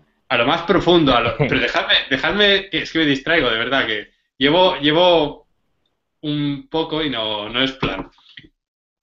Reduciendo el instinto animal al, al mínimo, a lo más básico, a lo más instintivo, a lo más asqueroso y puesto bajo una presión máxima, no creo que las mujeres sean las que quieran ir a violar a hombres o las que sientan una necesidad básica de violar hombres. Pero en cambio, al contrario, me parece más eh, comprensible. Yo no sé. Yo no sé. Pues yo creo, no pues yo creo que un acuerdo, escritor, ¿eh? un escritor que se ha merecido un Nobel podría arriesgar un poquito y al menos meter un personaje gay, Sí, ¿sabes? O montarme, o hacerme una maravilla, o hacerme una maravilla y, y, y, eh, y hacerme un grupo de ciegas que violan ciegos. ¿sabes? Pero ahora, ahora Que yo no tendría cojones hacerlo. carta a los reyes. O sea, estáis ¿Eh? mirando lo que hubierais metido vosotros mm, a muchos años vista. Y Bueno, no, no, estamos, eh, estamos discutiendo, estamos discutiendo este, este punto en concreto. A mí tal y como está me parece bien, pero que se puede hacer Sí. de otra manera, sí. yo lo que, lo que me quiero, hacer, sí. a lo que me refiero en definitiva es que me parece más lógico como está puesto por Saramago que si se hubiesen volado- violado al niño o las mujeres hubiesen violado a los hombres. Pero si el niño hubiera sido una niña, hubiera pillado en la novela. Sí, sí. Sí. Correcto.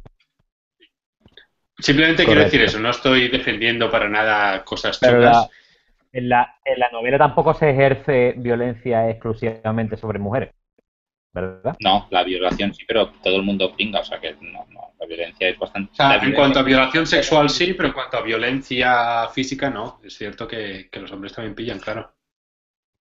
Pero hay, hay varios tipos de violencia, ¿no? Hay una violencia que es, estamos súper contentos de que la, la- la- se, se- se cargue a, a los ciegos estos malos y esa es, mm, claro, esa es lícita, pero la que puedan ejercer ellos no lo es.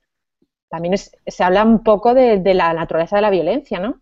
Mm, sí, bueno, sí. eso es una Sí, excusa. la la- la violencia del Estado, ¿no? La violencia de los, de los soldados contra...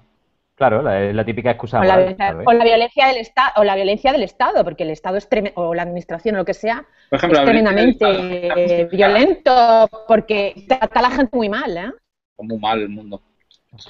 A mí esto me recuerda un poco el tema de la violencia al experimento ruso este en que metían a 15 personas como presos y 15 personas como policías en una prisión ficticia. Eran 30 personas normales. Y los que hacían de policías a los dos, tres días ya se tenían la- la, el permiso moral, por decirlo de alguna forma, de abusar de los presos, ¿no? Siendo personas normales y sin que nadie les hubiese dado órdenes de nada. Yo supongo que ahí Saramago sí que habla sobre la violencia, como dices tú, en ese sentido de, como yo estoy al mando, tengo superioridad moral como para abusar de ti y no sentirme mal por ello, en ese sentido. Estoy Sí. buscando porque, ah, me lo parecía. El experimento rus- rus- ruso este se hizo en la Universidad de Stanford. Sí. Que de hecho fue, acabó con unas consecuencias chungas, no sé si murió refiero que gente. No era ruso, que no era ruso, que se hizo en Estados Unidos. Pero bueno. Bueno, a lo mejor pillaron a 30 rusos, oye. yo A lo mejor había algún un- ruso. Si es chungo, es ruso. No, aquí, te- aquí se te ha colado el ramalazo también conservador, ¿eh? ¿En dónde? En adjudicarles a los rusos el experimento chungo. No, hombre. Si tú buscas experimento ruso policías presos, seguro que te sale. No, no, es, un- es el de Stanford que luego hicieron una película esa alemana que estaba muy bien, el Das Experiment, el experimento. Das Y en psicología se estudia mucho porque es eh, como el rol. Y ahora han hecho, y ahora han hecho otra eh, en Stanford. Lo hicieron hace poco. Otra peli, otro, otro experimento, lo han repetido. Es la misma peli, es Das Experiment, pero, pero en América, o sea, en, en Stanford. Ah, eso no lo sabía, pero es peli. Y se llama, no me acuerdo del título, Titanic o algo así, creo que se llama. Y hay un, hay un experimento parecido, que no me acuerdo cómo se llama, eh, en, con niños de escuela. Y también un drama. Claro, a eso me refiero yo cuando digo que la novela me ha gustado en cuanto a contenido, porque como llevamos una hora y cuarto de programa y, y todavía hay tema de conversación. Pero no sé, en, o sea, en conclusión, me gusta mucho lo que quiere explicar, cómo lo explica y todas las conclusiones que puedes sacar de la novela, pero no me acaba de...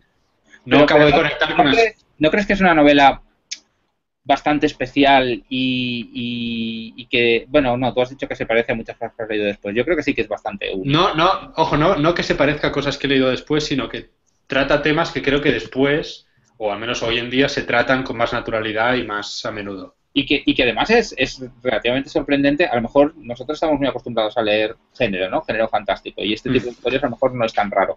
Pero que apareciera en un escritor mm, mainstream, pues, Bueno, no solo, no solo mainstream, sino literary fiction, o sea, un, un escritor Sí, un literario elevadísimo, ¿sabes? Un Nobel, ¿qué coño? Sí, sí, sí, sí, sí. Es, no es lo habitual, ¿no? Aunque ahí está Cormac McCarthy, o sea, a lo mejor eso ha, ha ido cambiando. Bueno, no es, Sí, no es sí. tan raro, porque también el, el Michael Chabón, no, no es menos bestia, digamos. no, No, no es tan Ya, raro. pero Me, me retracto. Rushdie, Sí. No, en los, los novels tienden a ser bestias de cojones. Nada, me retracto. mm, no sé, Bueno, eh, entonces la gran pregunta, ¿es género o no es género esta novela? yo creo que sí, totalmente. es la típica pregunta que no me gusta. A mí me da igual, te la, te la he hecho por joder, por joder. Yo siempre, yo siempre he considerado a Saramago como un, yo, ¿eh? como, un, como un autor de, de género en mi mundo, en mi universo. Yo no sé si eh, hay gente que que colgarle otras etiquetas, pero es que yo, no sé, cuando yo lo- empecé a leerlo, mm, no había ganado el, el ves- todavía y después me dio igual que lo hubiera ganado. Tú lo ves Pero yo he leído, pero la balsa ¿no? de En- en piedra. Mi Robot. En Eh. Supersonic, en Supersonic, sí, sí. ¿Vas a sacar a Saramago en Supersonic? Mola. Bueno, voy a intentar, ¿no? A lo mejor A a por ahí. eh, A Unamuno. A Va a sacar a Pero una claro, mona. Unamuno también tiene, Unamuno también tiene fantástico, ¿eh? Ya, ya, díselo a los Vandermeer. Sí, pero, por ejemplo, si os, si os paráis a pensar en, las- en sus obras, muchas de ellas, una un número de ellas tienen muchísimos componentes fantásticos y a mí me parece que, que, es- que forma parte de esos autores que a lo mejor no se pueden llamar de ficción literalmente o de o fantástico literalmente, pero sí en, en- en lo inquietante y en lo weird, yo sí lo veo. Yo, por eso decía que me gustaba la pregunta, porque a veces yo creo que lo de género lo pensamos como un cajón para clasificar y solo eres esto y hay que venderte en esta cafetería. Pues espérate que viene la segunda parte. ¿Es fantasía o es ciencia ficción? Ciencia ficción. Venga, siguiente pregunta. Venga, que estoy lanzado. El, el género apocalíptico es ciencia ficción o fantasía. Depende. Depende. Es que, es que son preguntas de mierda, ¿eh? yo insisto. Estoy esperando, estoy esperando vuestras respuestas de mierda, cariño. Son peores que las mías, tío. Es decir, eh, yo diría que ciencia Es ficción, que sí. yo, lo veo, yo lo veo weird total, no sé, yo. Claro, yo, yo, yo también es por... Porque cada uno va a Porque cada, cada uno va a. Claro. fuera, fuera, fuera. Puro Terry Claro. Pratchett. Ensayo sobre el mundo disco. No, eh, Yo lo que Ya. sí que creo es que es evidente que, que, que usa recursos de literatura fantástica, o sea, que, que no es literatura realista en ese sentido. claro, eh, no es literatura realista, pero es la ciencia ficción y la fantasía siempre usan elementos fantásticos o de ciencia ficción para hablar de temas, ¿no? Y esto simplemente hace eso. Si es género o no, supongo que no. Una premisa que no es realista y la lleva hasta sus, en ese sentido. Y ya está. Supongo que si lo, lo- lo- lo tomas así de simplificado, sí es género, pero no, no creo que sea para nada relevante que lo sea o no. Correcto. A mí me La gusta pensar que correcta lo es es. me da igual. Pero bueno, No, Me sí, da sí. igual. Yo, yo lo leo como una novela de género, pero me refiero a que a que en el fondo da igual, o sea, es una novela y, y usar recursos no realistas, que a mí eso me interesa y me gusta, pero es como la, es la discusión esta de, yo que sé, 1974, ¿es ciencia ficción o no? No, porque es novela culta y pues, puta mierda, o sea, no, yo qué sé, no. da un poco igual. Bueno, esa, esa, esa pregunta se responde más con un cómeme los huevos, ¿sabes? Que con otra, con otra cosa. por ejemplo. Bueno, pues llevamos ya una hora y veinte. Sí, yo creo que tendríamos que, que comentar qué estamos leyendo ahora. ¿Qué estáis Estamos leyendo leyendo ahora? ahora. Venga, Venga, yo estoy leyendo Alucinadas 2. Uh, Uh, La venganza. uh, más que, El- más retorno de Leticia Nara. No, no, no, no, no voy a decir- no, Yo creo que vais a alucinar. Sí, sí, vais a alucinar. Hay cosas muy, muy chulas y se lo recomiendo a todo el mundo. No Barriendo muy- para casa. Muy bien. Yo lo leo. A mí el primero me gustó mucho. Hmm. Yo lo tengo a medias, desde hace, lo tengo de hecho en Goodreads, en Currently Reading desde hace un año y pico, pero oye, Los Supersonic sí que te los has leído, ¿no? ¿Vale?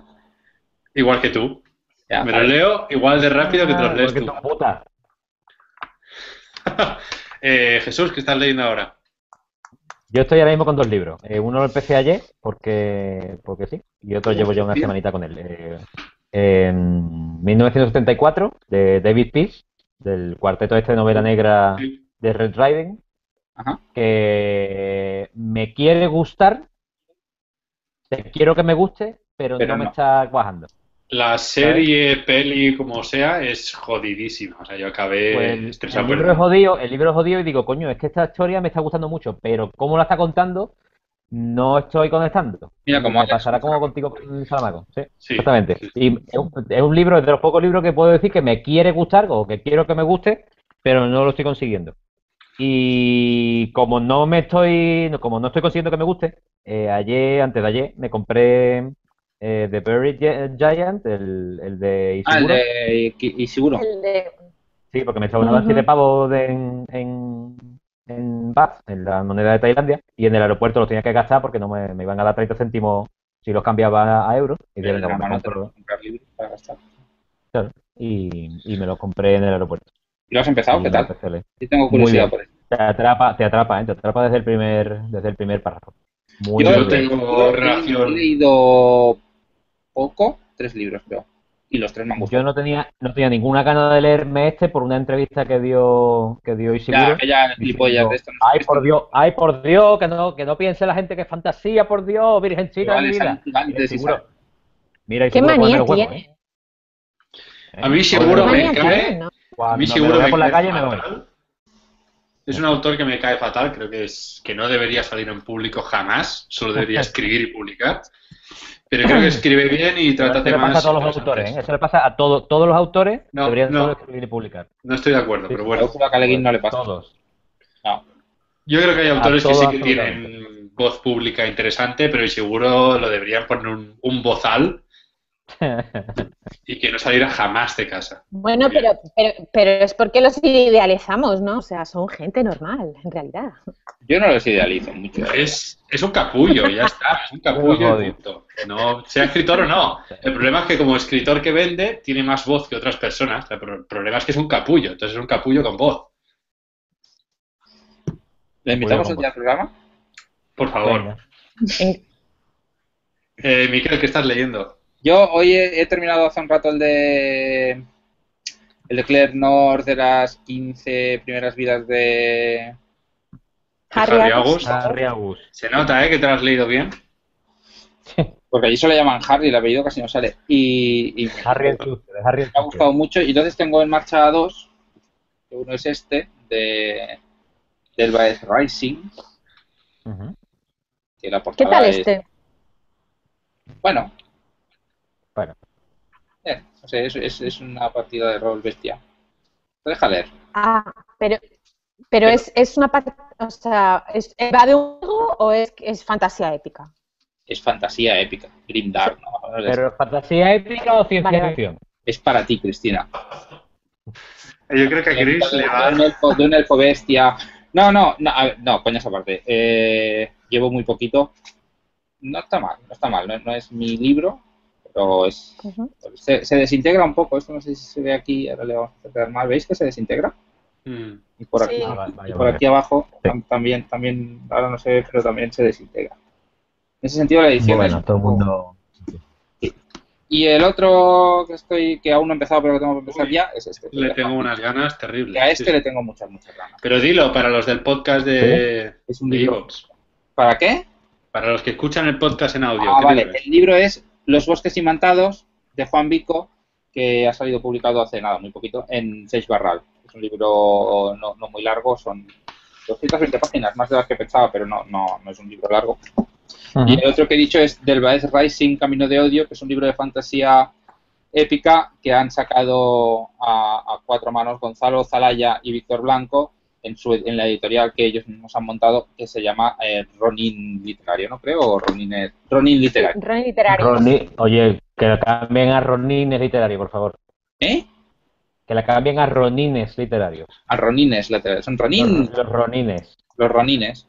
¿Vale? Pues este libro de los Ronines, que, que es, es muy entretenido y tiene, mira, eh, tiene, tiene su mapa y todo, algo nunca visto en la fantasía épica. Y ya está. Me la has Sí. vendido muy bien. A ver, me Me la has toca. No, puedo venderlo ni no venderlo porque llevo como 20 páginas. ¿eh? ¿Y tú, Eh, a, a mí me dijeron, es un libro, ya verás, es muy bestia. Efectivamente, es muy bestia, es muy bestia. No tan bestia Eh, como Saramago, ¿eh? también os lo digo, pero es bestia. Yo me terminé hace un par de días Relojes de Hueso, de Mitchell. Es, es un tocho, pero es brutal. Es brutal. O sea, Sí. yo este lo propuse para Spoiler Club. No ha salido, pero bueno. Bueno, pero lo podemos ver igual. ¿Eh? Mira, mira, mira qué señor. Mira qué señor. O sea, lo queréis leer. No, de verdad, favor, muy es- recomendado. Ha salido Es en, el de. se parece al de Deadpool, pero de viejo. al Ryan Reynolds de viejuno. La verdad es que es una pasada, engancha mucho. eh, si lo queréis leer en inglés, por leer el, el original no es para nada complicado. Eh, no sabría cómo definirlo, la verdad es que es como un mundo normal. Se- ocurre, ocurre en Londres en el año 80, o sea, empieza que ocurre en Londres en el 1980 con una chica adolescente y la magia o el fantástico se va metiendo en el mundo, conecta con otros mundos temporales y no digo más porque es que es spoiler. Es una pasada, está muy bien escrito y he flipado, he flipado, he flipado. Yo lo quiero Bueno, leer. cuando, te venga, cuando te vengas a Berlín me lo traes. Pero este es de la biblioteca de Copenhague. Mira, Me lo traes igualmente. Me suda lo nada. tengo en castellano en España, o sea que a lo mejor sí que te lo puedo traer. Y luego estoy leyendo dos. Estoy leyendo uno que, que, bueno, es Spiral, de Koji Suzuki, es la segunda parte de, de Ring, el anillo. Ah. el Ring. La segunda parte, bueno, es, es un thriller sobre epidemias y virus. No es, tan, no es como la peli, no es de terror de bichas que salen de la tele, simplemente un virus que se contagia por, un, por, por la tecnología, por decirlo así. Bueno. Y el otro que estoy leyendo, que ya estoy acabando, es Three Parts Dead, de Max Gladstone. Ah. Que este a Leticia Lara le gusta mucho y me lo ha recomendado mil veces. Es fantasía urbana y es, está muy bien escrito. Me gusta la fantasía urbana. Está muy bien escrito, de hecho me recuerda bastante en algunas cosas a Tim Pratt. Y lo más interesante de todo, de todo es el sistema económico que monta para, o sea, para hacer magia o Sí. magia entre comillas, tú tienes que, Qué cosa más aburrida acabas de decir, por favor. Lo más, import- lo más, lo más interesante del libro es el sistema económico. Sí, Por para favor. hacer magia, por decirlo así, magia por llevarlo de alguna forma, Tienes que pagarlo. tienes que pagarlo. Y para pagarlo, pues tienes que hacer cosas. Y la prota mola mogollón. La vida misma. No, no es para nada aburrido. ¿eh? Eh, Jesús, deberías, No, de hecho no, creo no. que deberías leértelo. Ah, mira, puedo libro ya que estamos aquí y como lo voy a presentar. Este. Una cosa, una cosa, una cosa, antes de que, antes de que se me olvide, de que se me olvide, eh, antes de que hables del de Guillem, eh, me estoy leyendo otro al mismo tiempo, que es el de Central Station. Ah, yo este creo que lo tengo, leído ya, el de la Vitidar, ¿vale? Que lo quiero leer. yo este lo tengo reseñadito en el blog. o sea, Este, siga- Ya lo, Sí. ya lo has reseñado, ¿no? Vale. Sí, sí, sí. Que reseño todavía, que mi blog está vivo, joder. Ah, sí. ¿Y No como blog? el tuyo, que está ya cadáver. El mío está en año sabático, no está cada vez. Está, está ahí, en plan, ahí, ahí Tailandia, qué rico. ¿Y, y qué, ¿Y qué tal, la, Cristina, el de la vi? A mí es un Los blogs de Tailandia son como cerezas, ¿sabes? ¿Por qué? ¿Por qué son como cerezas? Bien rabito los blogs.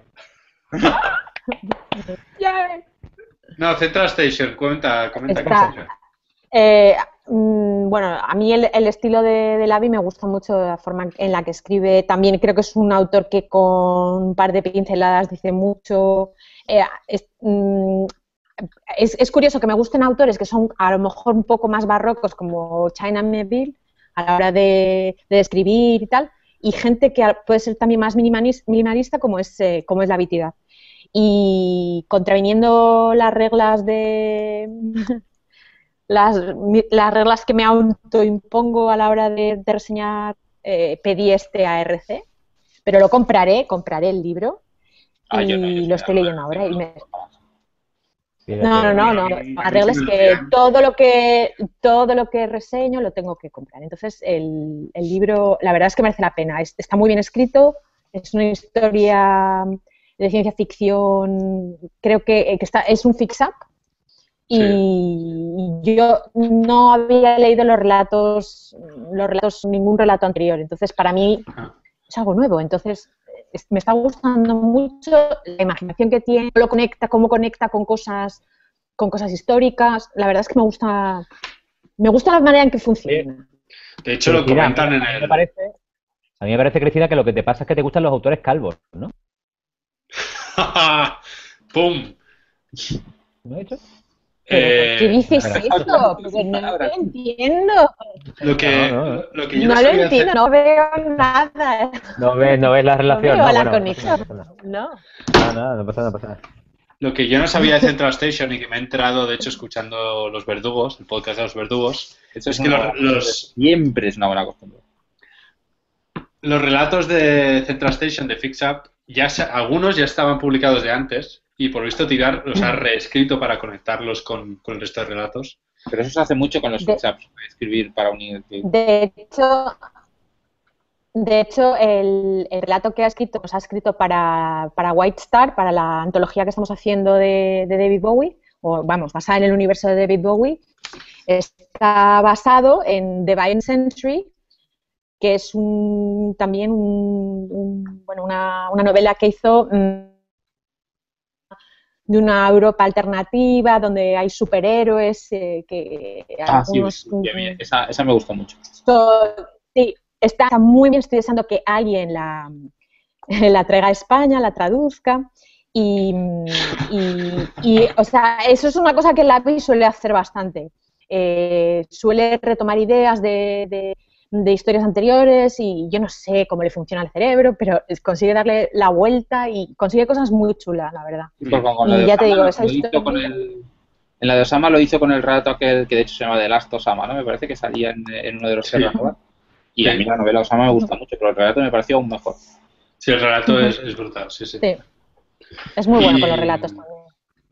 Bueno, pues esas son las recomendaciones, supongo, y comentar que ya tenemos libros, novelas eh, fijadas, no sé si durarán o si las cambiaremos. No, no, las cambiaremos. Bueno, la gente ya va, va cogiendo nuestro rollo. El rollo es que para, para mayo y junio ya tenemos libros. Para mayo hablaremos de las 15 primeras vidas de Harry Agus, de Claire North, autora que, por cierto, va al Celsius. Notición. Pero ¿cómo Notición. tío. como Claire North? ¿Cómo va? ¿Como Claire North? ¿Como Catherine Paco? Martínez. No, ¿Cómo- va, va como China Mieville. Se, se afeita la cabeza. Va como China Mieville. Y pone Y los se, tacos, y se pone un tatú, todo ¿no? Todo fuertota y venga ya. Se afeita la cabeza, Chris, te la tienes que leer ya. y luego tenemos para junio la historia interminable de Michael Ende, o Michel Oh. Ende, o En Michael Ende. contra de lo que dice la leyenda, termina. Libro y película. La broma que Jesús se ha estado guardando desde hace semanas. Sí, pero, ¿eh? eh, leeremos la historia interminable para junio. Lo digo por... ¿Qué dice, ¿Qué dice payaso? Te voy a partir la cara, ¿eh? Pero si no lo dices con acento no, no intimida nada, nada. No, pues te veía los huevos del tirón, ¿eh? ¿La, ve- la habéis leído, la historia interminable? Sí, Yo dos sí, veces. yo sí. Y esta Sí, será la tercera. Yo la leí, yo te, te vi en Sí, sí. FB y claro, guardo muy buen recuerdo, pero era un chavalín. O sea, Yo, FB la leí cuando me operaron de cuando me operaron de apendicitis con 12 años. Ostras, Yo o voy a sea, hace intentar tiempo leerla que en no alemán. la- A ver, mira, ¿Qué has dicho, Jesús? se me de. Que voy a intentar leerla en alemán. que, que es una de mis asignaturas pendientes, leer en alemán. Yo Sí. tenía un, tenía un compañero de tenía un compañero de trabajo alemán que me decía que ¿Te la- leía en alemán? Mira. la historia interminable estaba muy mal traducida y que en alemán era como vamos, orgasmo literario. Por Pues once te va mal, pasos. que la voy a leer traducida. Yo lo voy a Pues, leer. porque en- a mí me gusta más Momo. A mí me gusta más Momo. Sí, yo tengo que decir que Cristina propuso Momo. Nos dijo, hostia, ¿por qué no? Me dijo un día, ¿por qué no leéis Momo en el Spoiler Club? Y yo mismamente pensé, mejor la historia interminable. Y propuse la historia interminable. Pues Pero me Momo me gusta Momo, hacer una, hacer una comparativa Momo Dark City. Venga, hagámosla. Venga, Venga. Julio, Vale, Mayo. Momo Dark City y al carajo lo que digan esa gente. ¿Qué os La experiencia dice que cuando planeamos a más de un mes vista nos sale mal. O sea, nos salimos, nos salimos del guion. hace, hace nada, 30 segundos me has dicho, no, no, porque íbamos a cambiarlo. Y ahora sí, Claro, reconociendo que sí. Estoy hablando de julio, de llegar a julio, ya me parece un poco exagerado, ¿no? Bueno. Mayo, las sí. 15 primeras vidas de Harry Agus, eh, no- ¿me podéis decir Colmena? Ha salido con Colmena, ¿no? En castellano. Sí, con Colmena. Sí. Vale, las 15, primer- las 15 primeras vidas de Harry Agus con Colmena, eh, de Claire North, y eh, la historia interminable de Mick Lende con la editorial que os dé la gana. No sé en Ay, qué, yo ya en tengo editorial está. Muy bien. Pero los que los habéis leído esta, ¿la habéis leído en español o en inglés? ¿Cuál? ¿La de Claire North? La Yo- de, la de North, sí. Yo la voy a leer en inglés, sí, pero entiendo que el, normalmente el público que tenemos suele leer en castellano. Por eso Ah, la porque he comentado. la- Ah. Porque no leen en alemán, porque no viven en Berlín. No. Qué puto subnormal. Te voy a meter, ¿eh? Te voy a meter cuando te vea, ¿eh? Te voy a en la cara. pinchar, te voy a pinchar. Eh, eso. Eh, ya tenemos los dos programas siguientes. Eh, quien quiera ir leyéndose las novelas, pues adelante. Y Miquel irá, lo digo Miquel porque yo no tengo ni idea, irá programando los grupos de Goodreads para que vayáis comentando Ya y luego leemos. Ya programamos los dos, los de el de Sí, ¿no? bueno, Y eso, y, y ya está, ¿no? Llevamos una hora y media ya, se está haciendo ya larguillo. Hasta aquí, hasta aquí. Lleva, lleva una hora y media haciéndose largo. aquí se está Eh, haciendo Nacho ya. Hasta aquí el spoiler club de hoy. Muchas gracias a todo el mundo, no sé cuánta gente ha estado mirándonos, pero gracias a todos. y Gracias a los que habéis comentado, gracias a los que habéis gracias. comentado en Twitter Muchas gracias a Cristina. y gracias Gracias, Cristina. a Cristina por, por conectarse Muchas desde gracias a Dubái. vosotros por invitarme. que en Claro. Dubái- En Dubái es una hora más tarde, ¿verdad? Dos horas. En, Dos horas más tarde. en- en- no, eh, ahora, porque viernes son tres. Pero aquí no se cambia, la cambiáis vosotros. Ah, amigo. ¿En Alemania, de- ¿En Alemania la cambiáis, Jesús? La cambiamos nosotros y vosotros la cambiáis después de nosotros. ¿eh? No, porque no, porque no es verdad, porque el cambio tiene que llegar primero a España, ¿no? La de- No, Bueno, oye, no es. eh, que Bueno, gracias a todo el mundo, gracias a Cristina eh, y nos vemos en el siguiente programa dentro de un mes. Venga. Venga, hasta luego. Un éxito.